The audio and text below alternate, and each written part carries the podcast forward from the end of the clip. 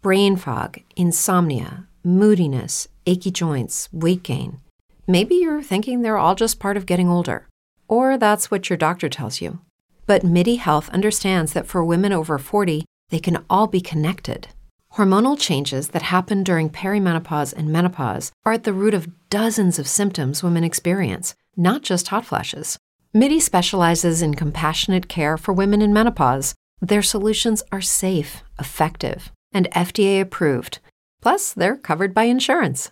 A convenient telehealth visit with a MIDI clinician can be your first step to getting personalized care. They'll tailor a treatment plan for your symptoms and health history so you can get back to feeling great. 91% of MIDI patients get relief from symptoms within just two months. When your body changes, your care should too. Book your virtual visit today at joinmidi.com. That's joinmidi.com.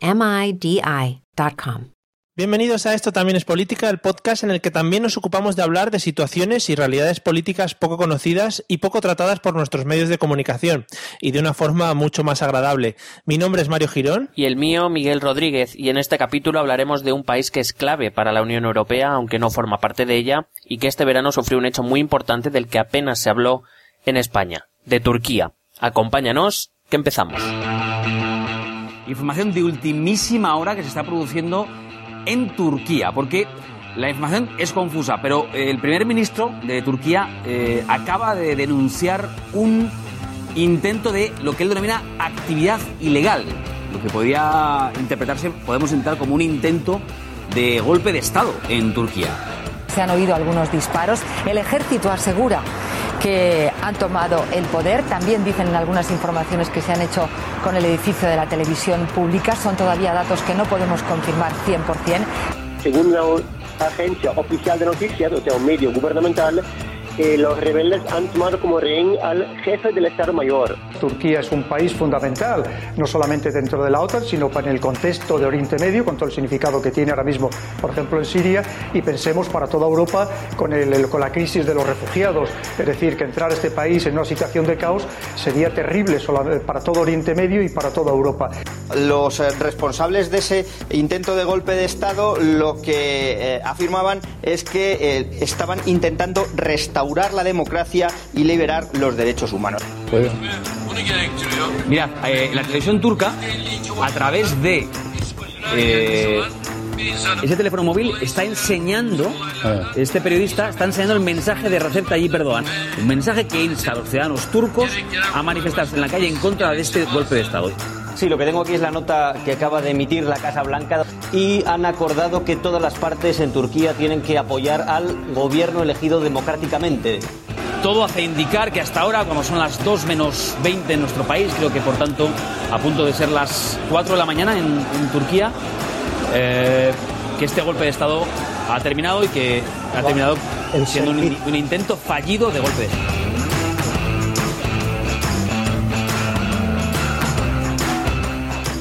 Bienvenidos a este episodio 5 de Esto también es política. Episodio 5, ¿eh? Fíjate, eh, nadie daba un duro por nosotros y hemos hecho ya 5 episodios. Cuidado la rima, también te digo. Ya, no la vamos a repetir mucho para que la gente no se lance. Pues yo me los veo a todos en su casa repitiendo la rima por dentro según nos están escuchando y no es bonito, todo hay que decirlo. No, no, no parece, ¿no? No voy a dilatar mucho más estas presentaciones en las que hablamos de tonterías y vamos a pasar un poco al tema de hoy. Vamos a viajar, al igual que hicimos cuando estuvimos hablando de Estados Unidos, pero no vamos a ser tan genéricos explicando un poquito eh, todo el tema, sino vamos a explicar un caso muy concreto que ha ocurrido, como bien decía la, intro, eh, este verano. Vamos a hablar de todo lo que ha pasado en Turquía. Si te parece bien, eh, yo creo que lo suyo es empezar hablando un poco por el planteamiento principal, ¿no? ¿Qué es lo que ha pasado o qué es cuál fue la chispa que saltó para que, para que se montase todo el pollo este que hemos visto eh, muy poco o, en menor medida en nuestros medios de comunicación? Bueno, pues el, el hecho en sí del que hablábamos al principio es que el pasado 15 de julio una parte de las Fuerzas Armadas turcas se levantó con el fin de, derrocar al gobierno y al presidente turco, eh, Erdogan. Es un hecho al que no se le prestó demasiada atención en los medios más allá de la cobertura inmediata y un par de días después. Y en parte porque ocurrió justo al día siguiente del atentado de Niza, que tuvo mucha más repercusión mediática durante la semana posterior. Y en parte porque Turquía es percibido como un país lejano, ¿no? Un espacio lejano cuando la realidad es que no solo es un espacio, un espacio físico muy próximo a Europa, sino que es un eje clave en la, en la geopolítica mundial, en la europea por supuesto, en la economía y en muchos de los conflictos que, que, hoy se viven en el mundo. Turquía juega un papel clave en muchos de estos, eh, digamos, apartados y, y, sin embargo es percibida eso como, como un país demasiado lejano y demasiado distinto a nosotros como para que nos preocupe demasiado. Eh, no sé si me equivoco, pero no solo a nivel ahora en la actualidad, ¿no? sino a nivel histórico también ha tenido bastante eh, influencia en Europa, digo, todo Turquía o cosas que pasan en Turquía o como punto de unión entre, entre culturas, etcétera, etcétera. Claro, es, es sobre todo un, bueno, es, es, ha sido un centro histórico eh, muy importante a lo largo de, prácticamente toda la historia, ¿no? En el momento en que se convierte en, digamos, una especie de frontera entre Asia y Europa, eh, es, es, por supuesto sede del antiguo imperio bizantino y, digamos ese, ese punto estratégico, geoestratégico clave que ocupa en el mapa le ha convertido en, en, un, en un país o en un territorio muy relevante eh, no solo ahora, sino a lo largo de la historia, solo que hoy en día, eh, ya te digo, lo ocupa, quizá, quizás tenga incluso un poquito más de importancia que, hace un siglo, por ejemplo. Sí. Solo para, solo para centrarme un poco, yo que soy un poco inútil, eh, Turquía ahora mismo, como has comentado, se encuentra fuera de la Unión Europea. No sé si optando a entrar dentro del grupo o en qué situación exactamente. Sí, bueno, eh, a día de hoy es el presentó su candidatura para convertirse en país miembro de la Unión Europea, una candidatura que en principio una candidatura normal suele tardar en aceptarse entre 8 o 12 años, algunas hasta 15 se previó, por ejemplo, que la de Turquía con que es un país muy diferente culturalmente, se pensó que más o menos iba a durar unos unos 20 años, todavía queda eh, algunos años para que se cumpla ese plazo, pero pero bueno a día de hoy yo no tengo nada claro que Turquía vaya vaya a ingresar en la Unión Europea. Eso sí es un socio comercial y es un socio militar muy importante como como como podemos ver no Turquía es un eh, es, es un país muy importante no solo para Europa y para España para el mundo en general sobre todo para el mundo occidental. Eh, tenemos que calcular que más o menos su ejército es el segundo más grande de, de la OTAN o está ahí, ahí, según los estudios, estaría ahí con los de Francia, Alemania y Gran Bretaña. Por supuesto, el primero seguro que adivinas cuál es. Sí, el de, pues seguramente Andorra. Correcto. Correcto, el de los Estados Unidos de Andorra. Eh, Estados Unidos es el ejército más potente sí. y Turquía está ahí, ahí, según algunos cálculos, el segundo, otros el tercero, pero vamos, es un ejército muy potente dentro de la OTAN que además eh, entró en la primera ampliación de la OTAN en, en 1952 y, y, ya te digo, no es un miembro cualquiera, sino, sino uno fundamental. Para que nos hagamos una idea, Turquía a día de hoy almacena armas nucleares de Estados Unidos. Lo lleva haciendo mucho uh -huh. tiempo, eh, de cuando la época de la Guerra Fría. Eh, hay que recordar que Turquía eh, controla el paso al Mediterráneo eh, que no ha podido utilizar, que no pudo utilizar en su momento la Unión Soviética, ni a día de hoy Rusia. Eh, es verdad que ahora las armas que almacena no son las más peligrosas, no son las más potentes, no son tantas como hace eh, 30, 40 años, pero, pero sigue teniendo, sigue teniendo algunas armas nucleares allí. Eh, también Estados Unidos levantó allí un escudo antimisiles, que es una batería armamentística diseñada para poner en marcha medidas rápidas por si a la Unión Soviética o a Rusia o a sí. China eh, les da por lanzar misiles tras, eh, transcontinentales, digamos, para, para poner esas medidas antes de, de, de, que sea tarde, pues desde Turquía se, se ponen. Turquía, como te he dicho, hace frontera con Rusia y su participación pudiera ser muy importante en el conflicto de Ucrania, aún activo, sí. que parece que también hemos olvidado después de las refriegas, eh, porque Turquía controla los dos estrechos que dan acceso al, al Mediterráneo por mar, que son el del Bósforo y el de los Dardanelos. Turquía también hace frontera con Siria, que juega un papel, juega un papel Joder. fundamental en Oriente Medio. Eh, de sí, hecho, sí. el balance de poderes en, en Oriente Medio es eh, básicamente las dos potencias de la zona son Arabia Saudí e Irán, pero siempre ha habido dos países, digamos, que se han situado en el medio, que ejercen de contrapeso o que, o que inclinan la balanza a otro, lado, a otro lado, que son Egipto y Turquía. normalmente. De hecho, en la guerra siria, y luego hablaremos un poquito más porque para entender lo que ha pasado en Turquía es necesario entenderlo, pero eh, Erdogan y el Assad, que era el presidente, el jefe del gobierno sirio, no se han llevado muy allá y en un momento dado Erdogan no sé si apoyó directamente, pero digamos sí que hizo un poco la vista gorda con, con ISIS o con Daesh. Mm. Entonces, para que veas la, importancia de, de, Turquía. Y luego también hay que recordar que la Unión Europea en marzo de este año alcanzó un acuerdo con Turquía sobre los refugiados, eh, que, un que un día, si te parece, podríamos analizar un poquito con calma, pero básicamente cuyo, cuyo objetivo es intentar eh, detener la llegada masiva de refugiados que estaba sufriendo Europa. Como digo, además es un socio comercial y, y un país candidato a entrar. O sea, que como ves, Turquía no es un país cualquiera, que... No, no, no, si es que si, si pones todo lo que has ido contando en una lista, al final todo el mundo tendría que estar un poco preocupado de las cosas que pasan en Turquía por, ya te digo, por todo lo que, lo que nos has comentado. Así un poco más en concreto, a nivel de España, ¿hay algo que nos una o por lo que debamos estar preocupados en este, en este conflicto? Bueno, nuestro vínculo es sobre todo a través de la Unión Europea, no hasta donde yo sé, que obviamente hay mm. muchas cosas que desconozco, pero hasta donde yo sé no, no existe algún tipo de relación más directa con, con España. Pero claro, eh, por ejemplo, el tema de los refugiados es un tema que nos, que nos eh, afecta de primera mano y, y, estamos relacionados a través de él. El comercio, eh, bueno, eh, sabes también que en los últimos años, y también explicaremos por qué, Turquía se ha convertido en una potencia turística. Muchos viajeros españoles han ido a visitar Turquía en los últimos años eh, digamos que a lo mejor no es una relación tan obvia, pero sí a través de la Unión Europea es una relación bastante importante. Bastante estrecha. Bueno, pues si te parece, una vez planteado estas importancias eh, de la relación que tenemos con Turquía, vamos a tocar un poco el tema histórico. ¿Qué ha pasado para que se llegue a esta situación? Em, la verdad es que en, un mundo, en, la actualidad, que por desgracia la cuestión de los musulmanes en el mundo occidental, la cuestión del Islam está tan en primer plano, eh, Turquía representa, o al menos representaba hasta hace relativamente poco, una, una maravillosa, bueno, lo, malo del podcast es que no me veis hacer las comillas con las manos.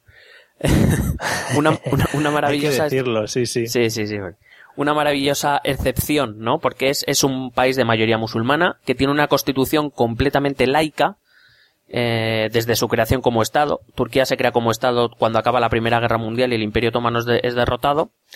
Y eh, digamos que esto fue una idea y un empeño de lo que ellos consideran el padre de la patria, que era un hombre llamado Mustafa Kemal, Ataturk, que es como se llama el aeropuerto, que no solo nosotros y los estadounidenses ponemos nombres de expresidentes a los aeropuertos, también lo hmm. hace más gente.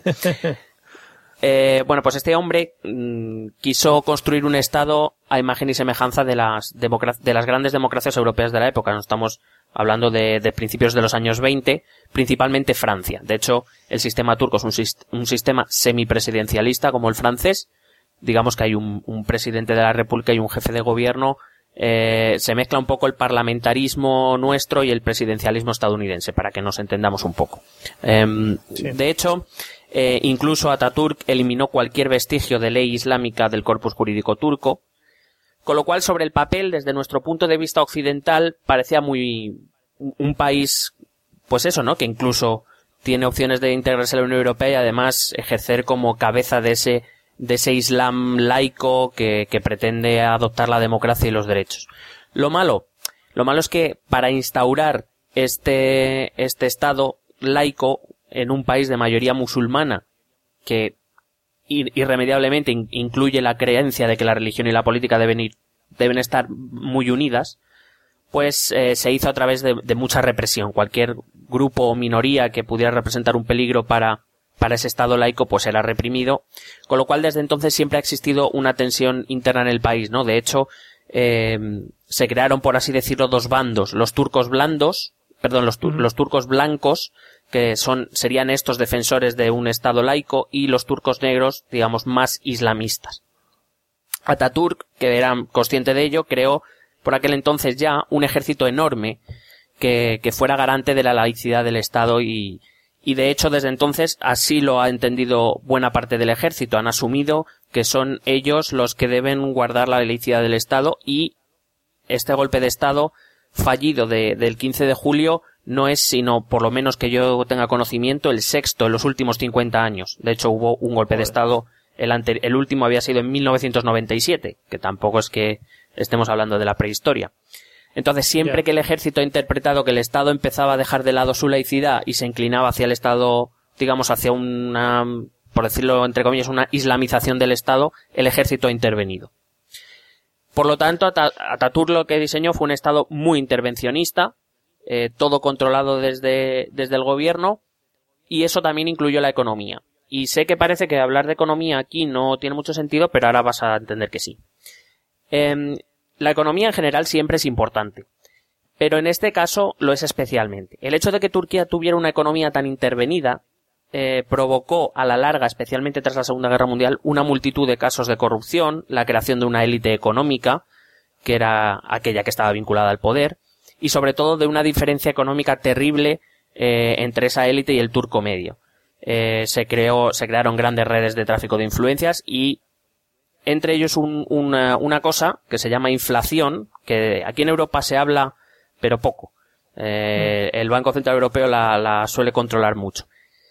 Bueno, la inflación básicamente es la subida de los precios. Un ejemplo rápido. Eh, si tú vas a un bar de Estambul y pides un, yo que sé, que se bebe allí, un té con menta, o algo así. Por ejemplo. o, lo que quieras. Bueno, pues eso. Y te cobran tres liras turcas, que redondeando viene a ser un euro. ¿Vale? Sí. Tú vuelves a los seis meses y ese mismo te conventa, he dicho, ¿no? Y ese te conventa. Muy rico. En ese, en ese mismo sitio te cuesta seis liras turcas o dos euros. Sí. ¿Vale? Esa variación de precio es la inflación. Si es muy alta, que es lo que ha ocurrido en países como Argentina o Venezuela, con el mismo dinero cada vez puedes comprar menos cosas.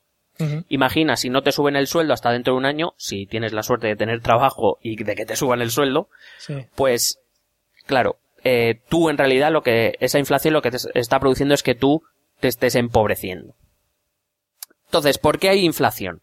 La inflación se hace porque una de las, o sea, una de las principales razones suele ser por el aumento de los costes. Es decir, si algo me cuesta más producirlo, pues el precio de venta final será mayor. Porque al final siempre es el consumidor final el que lo paga.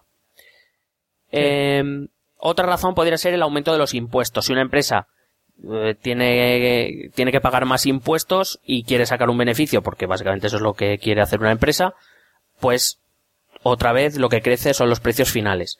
Puede ser porque la moneda valga menos, eh, puede ser porque haya una escasez de oferta o un exceso de demanda. En cualquier caso, en Turquía el principal componente fue la falta de competencia. Como todo estaba en manos del Estado, digamos, pues eh, si los costes van creciendo, al no haber competencia, lo único que hace el precio es subir, subir, subir. Fue la principal, no la única, pero fue la principal. Claro, ¿qué pasa? Una masa de, turcos cada vez más empobrecidos, con una élite gobernante cada vez, bueno, digamos que, lo pasaba bien, y eso, pues cada vez fue haciendo crecer las tensiones internas. Cada vez que ha intentado llegar un gobernante, llamémosle de talante musulmán, que quería islamizar entre comillas la, eh, el Estado, aparecía el ejército. Llegamos al año 2003 y sale elegido como presidente un uno de los turcos negros que te he dicho, de estos, digamos, más, más tendentes a asociar política y religión, que se llama Recep Tayyip Erdogan. Erdogan había sido alcalde de Estambul y estuvo diez meses en la cárcel por leer en público un poema que invitaba a la intolerancia religiosa en Turquía, para que veas cómo son, cómo eran ese estado laico que, que defiende el ejército. Cuando salió de la cárcel fundó un partido que se llama Partido de Justicia y Progreso, que supuestamente es laico. El primer objetivo de Erdogan fue bajar la inflación. Y la verdad es que lo consiguió. Eh, si, si puedo, en el Facebook o en el Twitter colgaré un gráfico de la evolución de la inflación de Turquía porque es espectacular cómo baja el nivel de los precios, el nivel de inflación de, de, de Turquía con el primer gobierno de Erdogan.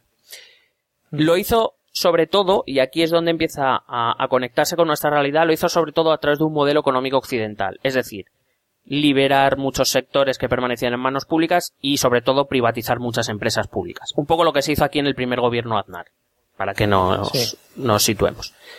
Claro, fue tan, tan bien visto por Europa que, pues, que nuestras relaciones se estrecharon y de hecho Erdogan, como, como he dicho antes y, y tú bien eh, adivinabas, solicitó la adhesión de Turquía como miembro de la Unión Europea. Sí. era un país de mayoría musulmana, laico en sus instituciones, laico en su constitución, demócrata, eh, democrático, perdón, con un modelo económico afín, exitoso, pues todo parece indicar que Turquía era el socio perfecto, ¿no? Eh, y además era una noticia excepcional para Europa para, vender como espacio de, de, digamos, de crisol de culturas, de acogimiento, donde la democracia es lo importante y no la religión, etcétera, etcétera. Digamos que era el país islámico que Europa quería y que podría suponer la puerta de otros países islámicos. Tanto fue así, y esto es algo que no he dicho al principio, pero que también Turquía tiene un papel eh, muy importante, es que el caso turco fue uno de los inspiradores de las famosas primaveras árabes, de las que todos hemos oído hablar y a lo mejor tampoco tenemos muy claro. poca idea, pero son esas frases que todo el mundo repite o que todo el mundo conoce y que de vez en cuando la vas soltando en plan, en plan cuñado, vamos. Sí, bueno, primaveras árabes que fueron levantamientos contra gobiernos, digamos, dictatoriales, buscando eh, se suponía que una democratización de esos países, ¿no? Eh, de los seis que se levantaron, que fueron Túnez, Egipto, Libia, Siria, Bahrein y Yemen, a día de hoy solo Túnez es un país democrático, en formación, pero democrático. El resto o están en guerra, o son estados fallidos como Libia, o están bajo dictaduras militares como en Egipto, por ejemplo. O sea que, y es así más o menos, eh, más o menos como nos vamos acercando al momento. Como he dicho, eh, Erdogan, desde este momento, desde las primaveras árabes, empieza a mostrar una política más autoritaria.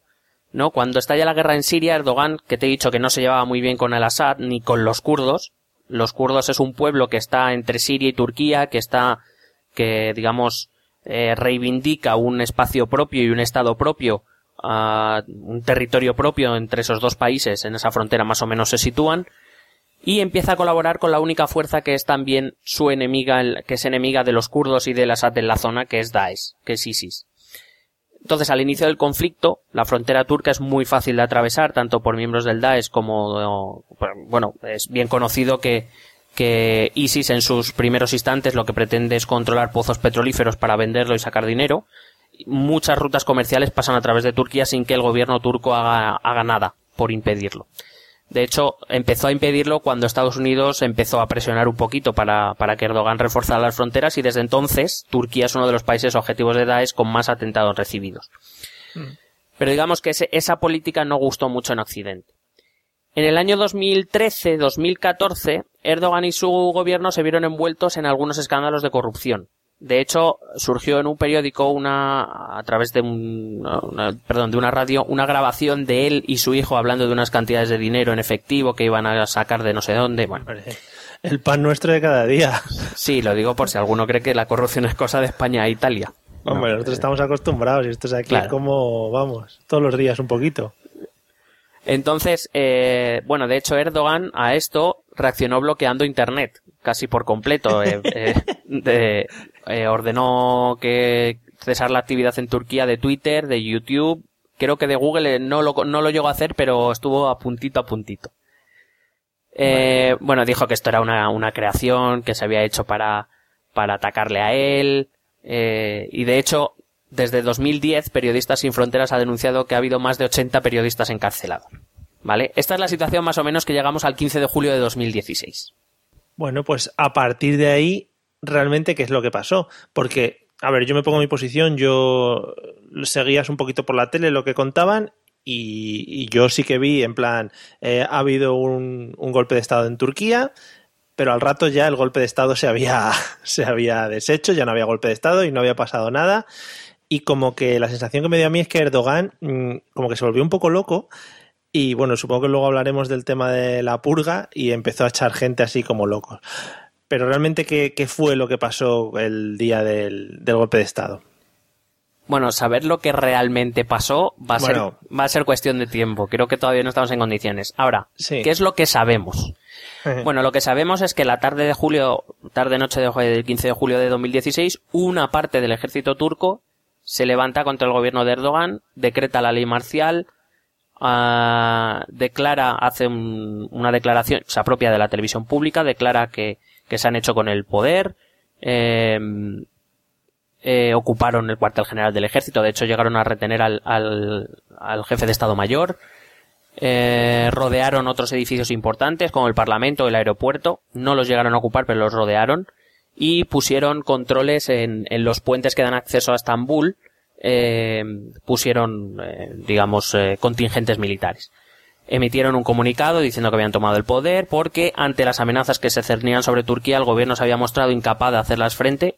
Supongo, o de todo el mundo deduce que estas amenazas es ISIS, y que estaba tomando un, y decían que estaba tomando un cariz autoritario inadmisible para el Estado turco. Digamos, el ejército o esta parte del ejército vuelve a entender como su función el asegurarse de que el Estado es laico, que es un Estado democrático, tal como Ataturk lo, lo diseñó y no esa, esa tendencia autoritaria islamista, hay que decirlo, que Erdogan estaba tomando.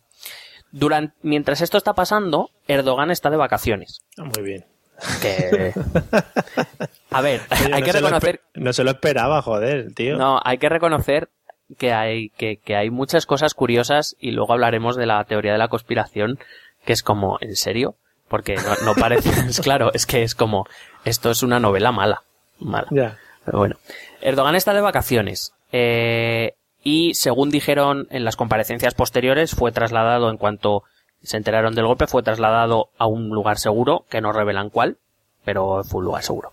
Y entonces esto es una de las, de las cosas más, eh, más, no sé, más geniales que pudo pasar, y es que aparece en CNN Turquía, aparece un, es que no recuerdo quién era, sé que era un miembro del gobierno, pero no recuerdo quién, con un móvil en la mano, eh, con, de- con- con un iPhone, de hecho, porque a través de FaceTime, Erdogan estaba haciendo una llamada para hacer un comunicado. O sea, eso en ya lo realidad, hemos hecho aquí también. sí. A través de plasmas. Eh, bueno, pero ¿No? sé cómo decirte, pero el de. ya, el no que era un estaba golpe de en el- estado en tu país. eh, claro, y el que estaba en el plasma estaba en la habitación de detrás, o sea que. ya, ya. Igual lo nuestro es más triste. Vale. Sí, claro. Eh, bueno, pues eso. A través de FaceTime eh, y de CNN Turquía, Erdogan manda un mensaje a los turcos pues pidiéndole que salgan a la calle, básicamente contraviniendo el toque de queda que habían puesto los militares para defender a su gobierno y a la, y a la democracia turca, ¿no? Y de hecho hay una de esas frases que, que, que la gente, a lo mejor por el momento, por la situación, pero que con el tiempo, si uno se para a pensar, es como, eh, te has vuelto un poco loco. O sea, una de las frases es, ¿qué van a hacer? ¿Disparar al pueblo? y yo pienso, hombre, te la has jugado. Claro, claro. Ostras, claro, claro. Es que también eso, joder, tú ponte en el sitio de la gente y de repente a mí me sale ahora Mariano Rajoy por la tele y me dice que salga a las calles para defender tal y, ¿y qué haríamos aquí en España? Yo creo que cambiaríamos de canal, pondríamos Telecinco para ver pasapalabra o algo, ¿no? Bueno, sí, pasa palabra. Que, mm, que, pues no sé, habría que verse la situación, pero si tú lo piensas es, eh, o sea, te, te estás jugando, o sea, lo- si alguien te hace caso, te estás jugando su vida. Mientras tú me hablas desde FaceTime, desde un sitio que no sé ni cuál es. No sé, Ya. o sea, esa es la reflexión, ¿no? Sí, sí, En- estaría guapo que según habla por FaceTime apareciese la localización, localizado en no sé dónde, en el, otro tapando el iPhone ahí como un loco. Ha publicado en Facebook, sí. Es así. Bueno, pues eso. ¿Qué pasó? Que miles de personas salieron a la calle, acudieron al aeropuerto, a las plazas, etcétera, como Erdogan pidió. Y en principio no hubo incidentes, salvo en el puente del Bósforo, donde sí hubo un enfrentamiento, donde sí hubo disparos, y de hecho hubo, hubo algunos civiles muertos. O sea que porque lo- es verdad que si bien Erdogan es rechazado por una buena parte de las élites turcas, principalmente intelectuales, eh, es verdad que es un presidente muy aclamado en Turquía. Entonces, como mucha gente le hizo caso, lo, lo que pasa es que, bueno, eh, hubo víctimas y no... Y hubo más, porque después entre militares y, digamos, fuerzas pro gobierno, pues también hubo, hubo muchas víctimas, pero, eh, digamos, no, no es lo que creo yo que no es bienvenido, ¿no? Jugarte la vida de la gente de esa, de esa manera. Pues no, no, no, claro. Además, Erdogan no solo, Erdogan hizo una, una, Erdogan, recuerdo que tres años antes, eh, a- bueno, tres años antes, sí, tres, dos, tres años antes, recuerdo que había mandado cerrar Twitter y YouTube. Porque era lo que permitía que esas injurias que iban contra él se, se, se desplegaran por el mundo, ¿no? Extendiese, sí. Claro. Pues es que además de, de esa declaración en CNN Turquía a través de FaceTime, eh, varios medios se hicieron eco de que Erdogan a la mañana siguiente había hecho llegar a todos los móviles turcos un, o sea, un SMS. Que digo yo, a estas alturas ya un WhatsApp o algo. un, un SMS pidiendo lealtad al gobierno turco. O sea, ya el, el golpe había fracasado, pero aún así todos los móviles reciben un mensaje. Y es que esto, que a lo que no se le ha dado mucha importancia, eh, a mí me parece extremadamente grave. Es decir, Erdogan tiene una base de datos con datos mm. de todos los turcos, de todos y cada uno de los de los ciudadanos turcos. Y bueno, eso que todos podemos sospechar que los gobiernos lo tienen.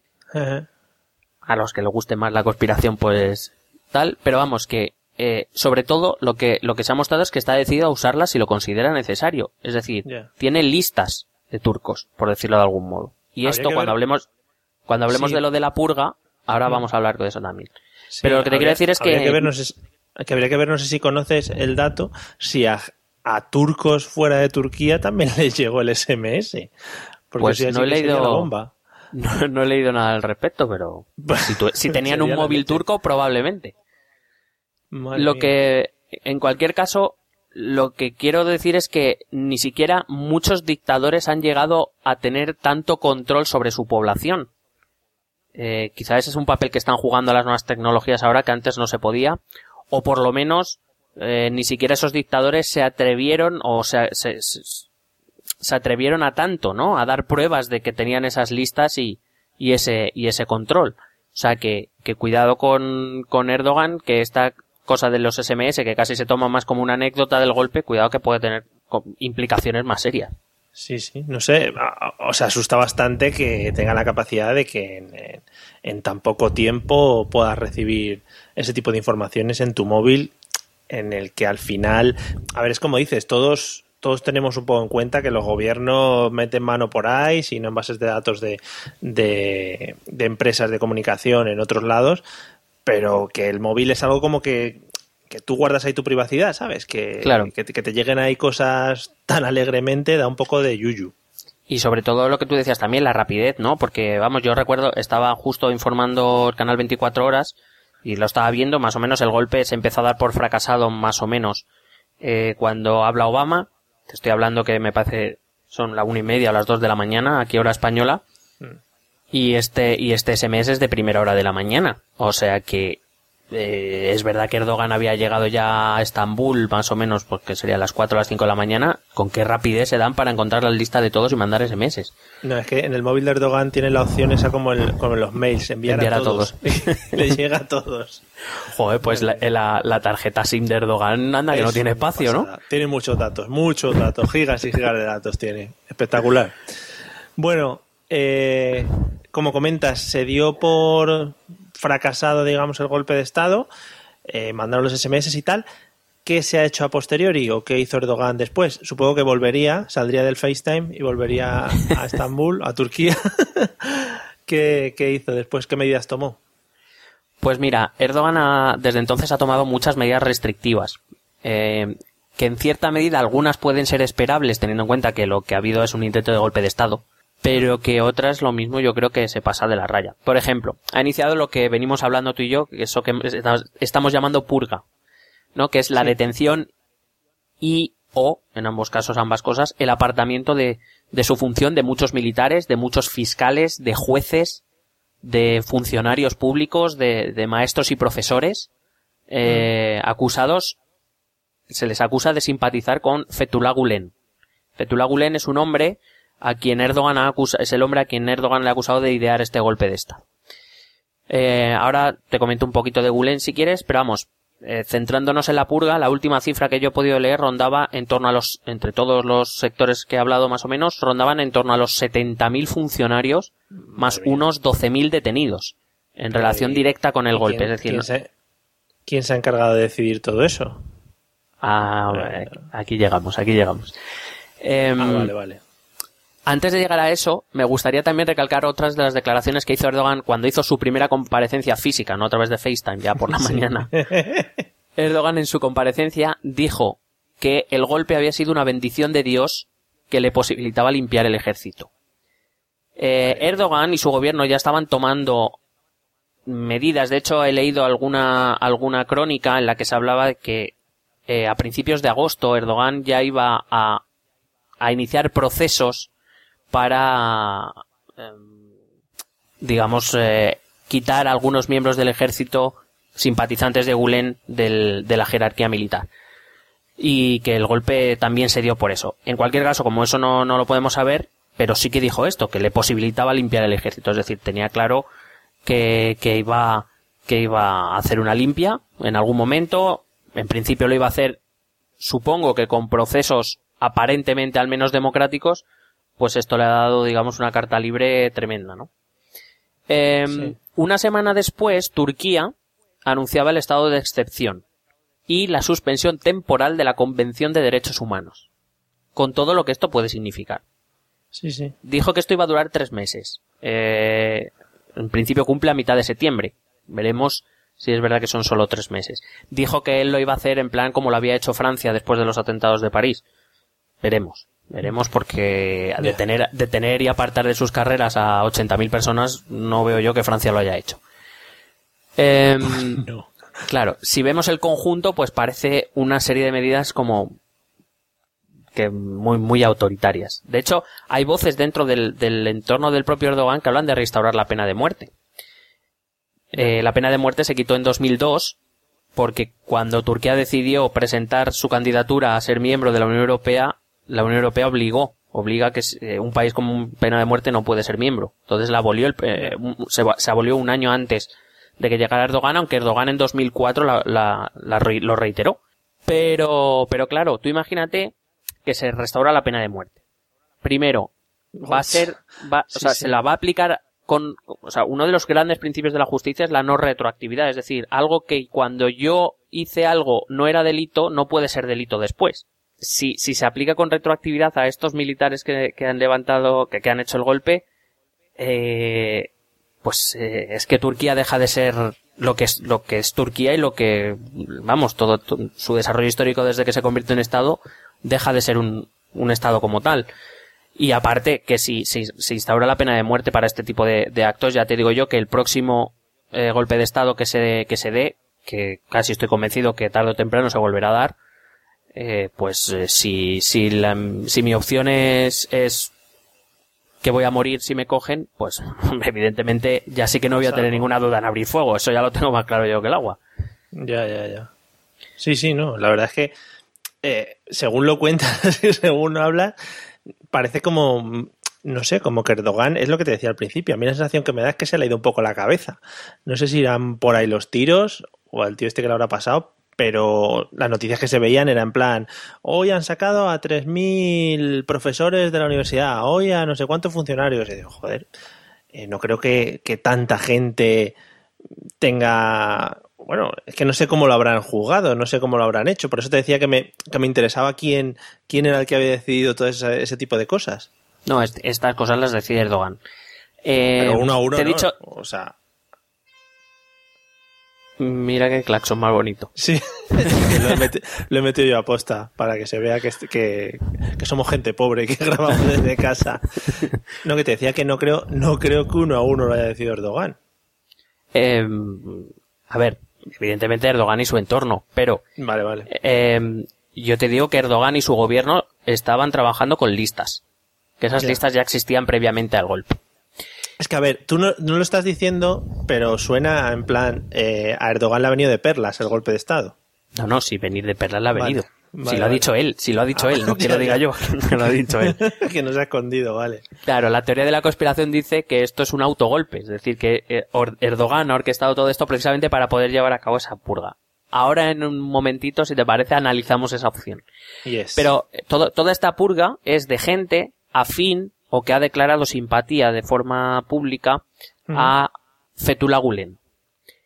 ¿Quién es Fethullah Gulen? Bueno, Fethullah Gulen es un teólogo, es un, un clérigo musulmán moderado, favorable al diálogo interreligioso, de hecho ha sido uno de los pocos líderes musulmanes que se han reunido con el Papa, en aquel entonces con Juan Pablo II. Eh, de hecho fue uno de los colaboradores de Erdogan durante muchos años. De hecho, en, lo- en los años 90 el ejército le consideraba a este eh, Gulen le, le consideraba un turco negro y una amenaza para el Estado laico por, por el mismo ejército. Gulen se autoexilió en Estados Unidos desde donde vive actualmente tras el golpe de Estado de 1997. Em, este golpe se dio contra un gobierno proislamista, como digo, en estos casos el ejército eh, interviene para, digamos, restaurar la laicidad. El proceso que debía seguirse contra él fue, fue enterrado con, con la llegada de Erdogan al poder y, de hecho, colaboraron durante los primeros años de gobierno de Erdogan. La ruptura entre ambos llega en 2013, cuando el gobierno de Erdogan, te he dicho antes, que se ve salpicado por varios escándalos de corrupción. ¿Vale? Sí. Erdogan acusó a Gulen de estar detrás de ello y de querer desestabilizar el país. Y parece plausible que Gulen lo hiciera. ¿Por qué? Porque eh, uno, hasta un año antes, Erdogan estaba negociando un tratado de paz con los kurdos, con el PKK concretamente. El PKK es, digamos, tiene una facción política, son que reúne a los rebeldes kurdos, eh, pero tiene una facción política, pero también una facción terrorista. De hecho, por la Unión Europea el PKK es considerado grupo terrorista. Eh, digamos que Gulen, enfadado por este hecho, aireó los trapos sucios del gobierno y esto levantó a una parte de la población que, por cierto, Erdogan reprimió duramente en las manifestaciones. Eh, y digamos, pues eso, que, que desde entonces todo lo que huela a Gulen, Erdogan lo, lo ve con, no sé si con temor, con miedo, o bueno, lo ve como casi el diablo, todos. De hecho, Erdogan ha solicitado su detención ah, por lo del golpe de Estado, cree que es la cabeza pensante que hay detrás del golpe de Estado, y le ha pedido la extradición a, a Obama. Que Sí. bueno, de momento Obama ha dicho, sí, sí, tú pide, tú pide. pues no tengo cosas que hacer yo, dicho. Sí, yo me estoy yendo, a mí déjame tranquilo. Claro, Cuando venga Trump, ya cuando venga Trump ya hablamos, ya hablas con él si quieres. Sí, sí. O sea que- Bueno, entonces, ¿tú qué crees? O sea, con lo que te he contado, ¿fue un autogolpe o no fue un autogolpe? Claro, es que yo últimamente estoy viendo muchas cosas de teorías conspiratorias. Sí, sí. Hay no solo de no solo de Turquía, sino todo lo relacionado con los atentados de Francia o atentados frustrados o incluso eh, con lo de Charlie Hebdo, por ejemplo, salieron muchas teorías conspiratorias y tal. Eh, lo que me escama de todo este asunto es eso, lo que comentabas. Al final ya tenía preparado un plan que seguramente si lo llevase por los cauces habituales le iba a costar mucho trabajo, mucho tiempo en eliminar a toda esa gente de esas listas de los cargos públicos, el ejército o funcionarios o lo que fuese. Y de un plumazo en un par de meses se los ha quitado a todos de encima. O sea que huele un poquito a, oye, Erdogan, mientras que estabas de vacaciones te estabas echando ahí una partida de cartas y dijeron, ¿y por qué no hacemos aquí esto? Y, Venga, hay- tira para adelante. Hay un dato que no te he dado que eh, apoya, o sea, es, es como, joder, está claro que esto es un autogolpe. A ver, yo no lo doy por, yo no lo doy por seguro y de hecho eh, ahora te, te contaré por qué. Pero es muy fácil, o sea, quiero decir que no es descartable, no es, es una teoría que no es descartable. Mira, te he dicho Erdogan estaba de vacaciones y más o menos todos saben en qué zona veranea. Entonces, sería plausible que los miembros del ejército lo supieran también. ¿No? O sea, quiero decir, no. Bueno, pues Sí, sí, no. eh, el, el- el comunicado gubernamental decía que eh, nada más ser sacado de su hotel, donde estaba veraneando, eh, ese hotel fue bombardeado. Vaya. Que es como, joder, hay que ser torpe, ¿no? O sea, que tú, tú, tú que sabes cuando estalla el golpe y, y llegan antes que tú, los que no sabían que había un golpe. Ya. Y, ¿no? Ya, ya, ya. Pero espera, Dios que es que hay una cosa, pero que hay una cosa mucho mejor. Eh, Erdogan dijo que en el vuelo, cuando se montó en el avión hacia Estambul, su avión intentó ser derribado por cazas F-16. Hombre, no, no digo que en el ejército turco no haya ineptos, porque los habrá en todos sitios, pero no parece muy realista pensar que uno de los ejércitos más potentes de la OTAN, los F, o sea, un, un vuelo con un avión se le escape a dos cazas, o a tres. Ya. Vamos, es que, Es un- es que no. Es, un avión muy rápido. Claro, lleva el Air Force One o ya me dirás tú, no. Y no, déjate que todavía no dijo que conducía él el avión y que aceleró para poder. Bueno, y que fue épico, dando Creo, vueltas. creo que eso lo deja, creo que eso lo deja para sus memorias, para vender libros. Hombre, por supuesto. O sea que por lo que dices, eh, es lo que comentas, no se puede descartar el tema de eh, el autogolpe. Pero sería una cosa muy seria, ¿no? Es muy seria. De- a ver, te he dicho, hay elementos suficientes como para pensar que esta opción es posible, pero hay otros elementos que no cuadrarían mucho con un autogolpe. Por ejemplo, la, la propia muerte de civiles, militares y de policías. Eh, quiero decir, me parece un juego demasiado arriesgado el acabar con vidas de ciudadanos turcos por querer quitarte 80.000 personas de la administración pública. Sinceramente, si es eso. Mm, más que un juego arriesgado, incluso un juego terrorífico. O sea, es decir, te dan igual la vida de, fueron, me parece que fueron unos, es que ahora mismo no lo recuerdo, pero vamos, más de 200 víctimas en, entre civiles, militares y policías progubernamentales. todo por, por, digamos, purgar tus administraciones y tu ejército. No sé, me parecería un poco excesivo. Y también creo que no, no creo que Erdogan convenciera a miles de oficiales dispuestos a llevar a cabo el golpe, a ser detenidos, a ser condenados, a acabar con su carrera militar. Máxime cuando te digo que Erdogan entre el ejército no tiene un, un digamos, no, no es un alguien adorado. No, como, no, no. Entonces, esas cuestiones me, me parecen un poco extrañas. Eh, yo creo que una de las primeras eh, cosas que nos van a, a dirigir hacia un lado o hacia el otro será cuando se juzgue a esos oficiales y veremos las, las penas que, que les imponen. Porque, claro, si realmente se le se, se han prestado a un autogolpe, pues recibirán, no recibirán penas excesivas o, o, las que reciban pues serán cumplidas no en cárceles de máxima seguridad o, o etcétera, etcétera, ¿no? Eh, no creo que nadie vaya, quiera ir a una con una 80 años a una cárcel, a la peor cárcel turca de, de todo el país por porque Erdogan se lo ha pedido para poder liberar al país. Por Claro. mucho que le, por mucho que un soldado quiera su país y más ya te digo teniendo en cuenta que dentro del ejército no tiene una una no no, no ejerce una simpatía grande. Sí, es lo que dices. Eh, Pero es que todo esto al final también puedes pensar ya, pero ¿y si ha ido alimentando por ahí una serie de rumores o unas gentes tal que han ido metiéndose por el ejército, les han ido ahí achuchando en plan, venga, venga, venga? ¿Sabes? Que no, no tienen por qué haberse dado voluntarios, en plan, a ver, voluntarios para esto, que voy a liar la parda. Sí, pero También es otra- pero también es un juego muy arriesgado ese porque quién no te dice que que los militares que se levantan les sale bien. Ya, ya, ya, es, ya. es cuidado, eh, claro, es que entonces sí, sí, o sea, quiero decir, entiendo lo que dices que es instigar desde dentro del ejército a través de algún eh, colaboracionista, pero que no no sea una una conexión directa entre esos oficiales y el gobierno. Pero claro, y si esos militares hacen el control del gobierno y, o sea, realmente, y de los Ya, sí, aeropuertos y de todo, ¿qué? ¿Qué hacemos?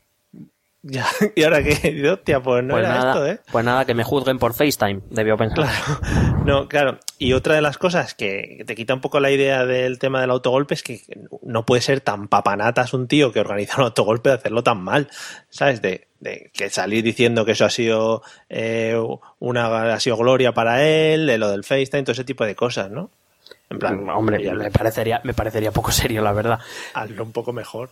A ver, yo supongo, yo por ejemplo no, no creo que sea un autogolpe, lo que sí creo es que el gobierno de Erdogan sí debía tener noticias de, de algún sistema de inteligencia de que algo iba a pasar. Probablemente. Ya. Pero Eso no lo, no lo dudé, a lo mejor por eso las listas estaban más preparadas o por eso consiguieron sacar a Erdogan del hotel antes de que llegaran los militares o, o lo que fuera. Pero es que un autogolpe son palabras mayores, ¿eh? Ya. Ya, ya. Bueno. Bueno, pues visto todo esto, el tema de la conspiración se lo dejamos a la gente conspiranoica, a Iker Jiménez y a, y a sus colaboradores. Y que Pero puedes colaborar si quieres. Hombre, por favor, Iker, gran amante de los podcasts, también puedes. En cualquier momento nos pegas una llamada, luego te vamos a decir los métodos de contacto y nos, pone, nos ponemos ahí en contacto. ¿Qué, ¿Con qué conclusión nos quedamos de todo esto que hemos ido hablando? Bueno, eh, a mí me gustaría destacar sobre todo la, la importancia que a día de hoy tiene la, la- la política internacional y no solo la inmediatamente cercana. Muchas veces nos quedamos en, en, la, en lo que ocurre a nuestro alrededor, como mucho lo que pasa en Europa o algo que nos llega de Estados Unidos, pero que realmente ya a día de hoy hay hechos lejanos que ocurren en países, en este caso no tan lejano, pero que puede, sí que puede ser lejano y que sí que nos pueden afectar. Eh, la inestabilidad de Turquía puede traer consecuencias económicas a la Unión Europea y por tanto a nosotros también. Eh, y cuidado que, que, que, que Turquía, como digo, es un país de la OTAN. Eh, Estados Unidos no le ha gustado nada esto. Si realmente se demostrase un autogolpe, habría que ver eh, qué, qué- qué ocurriría con Turquía. Habría que, habría que ver qué ocurre con, con Rusia Y ya te he dicho, por todo lo que he dicho antes, todo lo que ocurre en Turquía así de, de relieve nos, nos, nos puede afectar mucho. Pero a nosotros, a Oriente Medio, a Rusia, a Estados Unidos, a la OTAN, a, a casi cualquiera. Y lo mismo pasa con, con otros muchos países, ¿no? Eh, lo que pueda pasar en, por poner un ejemplo, en China, claro, a nosotros pues nos suena lejanísimo y que poco nos puede afectar. Nos suena pero, chino, sí. Claro, pero te la deja votando. Pero, pero a día de hoy casi cualquier cosa que, ocurra en un país con cierta importancia en el mundo nos puede afectar. Eh, yo creo que esa es, eh, por eso quería traer el caso de Turquía, que aparte por muy curioso y por poco tratado, creo que podía resultar interesante, pero también eso, para que pensemos que, que ya formamos parte de un mundo globalizado y que ya no es solo lo que Rajoy, Sánchez, Iglesias y Rivera quieran hacer, que aquí ya nos va afectando casi todo. Sí, yo creo que además aquí utilizamos mucho el hecho de, bueno, salió una noticia, por ejemplo, salió todo el tema de Ucrania. Bueno, Ucrania, como no sé muy bien situarla en el mapa, de momento no me afecta demasiado y lo que veo por las noticias se pegan allí o lo que sea, unos invaden, me río porque están en Eurovisión, no sé qué, jaja. Pero sí que es verdad que al final, al final son cosas que, que en más o menos medida nos van a, nos van a influir. Oye, pues me ha gustado mucho todo lo de Turquía. Voy a seguir investigando lo del tema de la conspiración, esto, todo el autogolpe, ¿eh? Te recomiendo, te recomiendo las redes sociales que están muy de moda allí la- y las nuevas tecnologías. Sí, ¿no? A, to- a tope está Erdogan, bueno, mandando SMS como loco, ya le veo yo ahí. Hostia, vamos a enviar uno con un chiste esta noche, venga, SMS Sí. para todos. Estaría guay. estaría Sí, guay. que digo, aunque, pero vamos, que yo sí le pediría que se modernice un poco, ¿sabes? Que use Telegram, WhatsApp, cosas de estas. Claro, un mensaje de voz por WhatsApp y luego una Hombre. berenjena. Bueno, un mensaje, un vídeo que se autograbe, ¿sabes? Y soy Erdogan, vuestro presidente. Ahora os voy a mandar un vídeo de uno que se cae, mirad, este se cae. El del pingüino, el del pingüino que le dan un batazo. En fin. Oye, pues ya te digo, me ha parecido muy interesante todo el tema de Turquía y bueno, seguiremos pendientes de ver lo que pasa. Si a mediados de septiembre eh, pasa cualquier cosa o lo que sea, pues si eso ya nos planteamos hacer otro episodio turco. Y no, no sé si tienes algo más de Turquía eh, como destino turístico o algo. Mm, bueno, no sé si no sé si destino turístico ahora muy deseable. Ahora está eh, feo. de- sí, no, bueno, está está mal la cosita. De hecho, eh, de- había leído también una estadística que en los últimos ocho meses había recibido 10 atentados Turquía de ISIS. O Muy sea bien. que no sé yo si son muy, no- vamos, yo a mí me encantan nuestros oyentes, no los conozco personalmente a todos, pero no quiero que les pase nada, así que yo ahora mismo no iría a Estambul. Pues yo, nada, yo. Nada, recomendamos Benidorm siempre como destino turístico y ya Turquía lo dejamos para cuando se estabilicen. Correcto. Vamos a, re- a recordar los métodos de contacto por si alguien quiere comentarnos algo, por si alguien quiere discutirnos algo, por si alguien quiere, pues yo qué sé, insultarnos mismamente. Mm, bueno, sí, vale. o puede mandar un SMS a lo Erdogan o puede mandarnos un correo a esto también es política arroba gmail.com en Facebook esto también es política en Twitter arroba ETE política o en el mismo blog esto también es política.wordpress.com Genialísimo. Eh, también decirles que estamos muy atentos a todo lo que pase, aunque la gente que lo escuche después no se va a enterar, pero a todo lo que pase con el debate de investidura, etcétera, etcétera. sí que en el momento de esta grabación ya tenemos fecha de investidura aleluya Yeah, yeah. Así que estaremos muy atentos a todo lo que pase. veremos si ver sirve, veremos a ver si sirve para algo Y si no, pues nos juntamos los dos y damos un golpe de estado por FaceTime. ¿Qué te parece? Eh, yo es que no tengo tantos contactos. Yo, vamos. Bueno, pero bueno, con dos nos hacemos con el control de los medios, salimos por la tele y eso está hecho. Tú dalo por hecho. Bueno, tú lo organizas que sabes más de nuevas tecnologías. Vale, yo lo muevo. Bueno, nos vemos en el próximo episodio, ¿vale? Nos vemos. Hala, hasta luego. Un besete.